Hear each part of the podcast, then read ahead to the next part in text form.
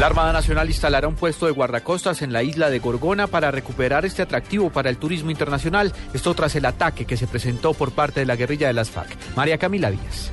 Durante la rendición de cuentas del ministro de Defensa Juan Carlos Pinzón y su cúpula militar y de policía, el almirante Hernando Wills, comandante de la Armada Nacional, aseguró que antes de que se acabe el año se instalará un puesto fijo de guardacostas en la isla Gorgona. Esto luego de los recientes hechos violentos perpetrados por las FARC, en los que murió un teniente de la policía y resultaron heridos cuatro más. Especialmente en el trabajo de inteligencia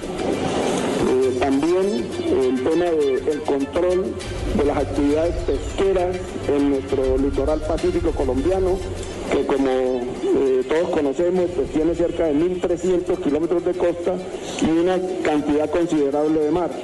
Entonces, eh, indudablemente, eh, hay acciones de mejora importantes en el tema del, del trabajo de inteligencia.